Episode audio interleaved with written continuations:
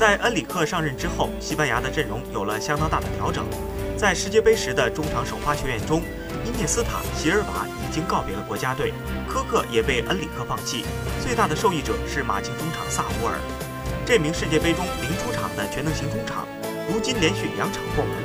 萨乌尔已经成了西班牙战术体系中至关重要的一环。